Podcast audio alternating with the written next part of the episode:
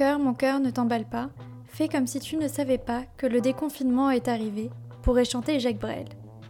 Pour ceux qui étaient confinés, la vie reprend son cours.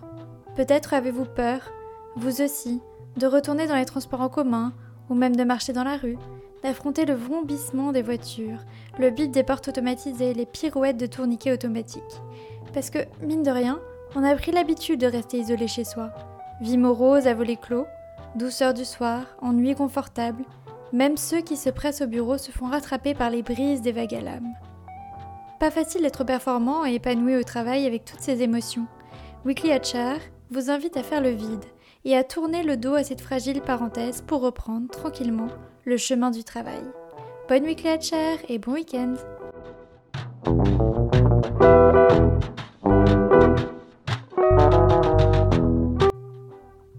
Lundi, point à date sur le marché du recrutement. Bon, évidemment, il y a ralentissement. 40% du volume d'offres d'emploi en moins nous indique Welcome to the Jungle. Pour autant, le recrutement n'est pas à l'arrêt et le paysage est moins accidenté qu'il n'y paraît. D'abord, ces recrutements ne sont pas annulés, mais bien reportés. Ensuite, il reste tout de même 60% des offres, principalement dans les secteurs en première ligne de gestion de la crise et pour des fonctions opérationnelles. Le confinement terminé, on devrait observer un rapide redémarrage des grands groupes, ayant plus de trésorerie et donc plus de capacité d'investissement.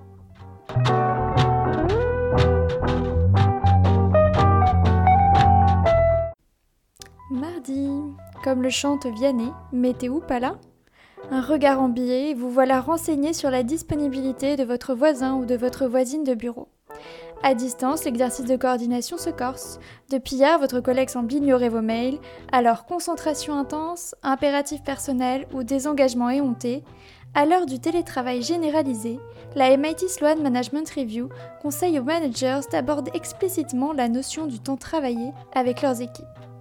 Pour ce faire, trois bonnes pratiques bannir le présentéisme virtuel, limiter les sollicitations directes et partager ses contraintes personnelles.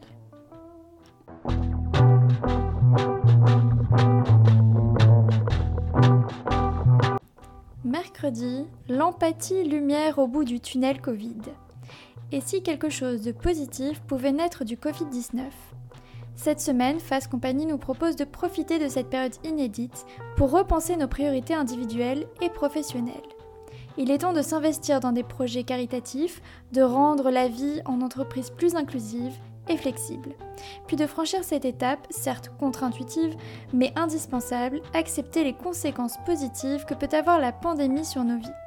Puisqu'on se souviendra longtemps de cette période, autant que ce soit pour la bonne cause.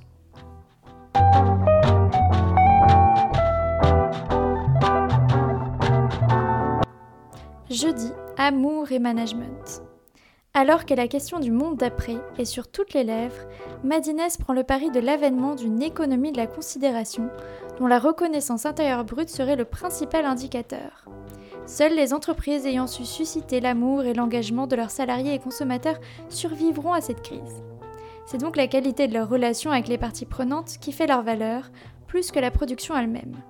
Aller au-delà du vernis marketing de la bienveillance et opérer une réelle transformation de l'entreprise, la reconnaissance, la vraie, doit être au cœur de votre stratégie.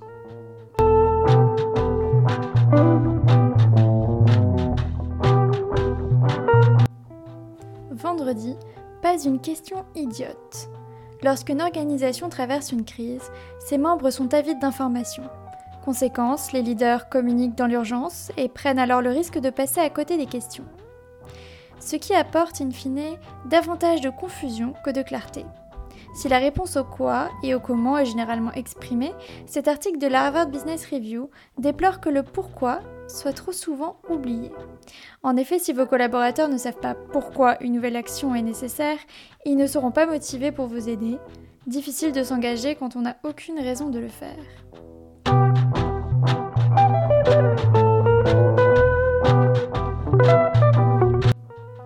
Vous venez d'écouter Weekly HR, la newsletter qui revient sur une semaine 100% RH tous les vendredis à 8h.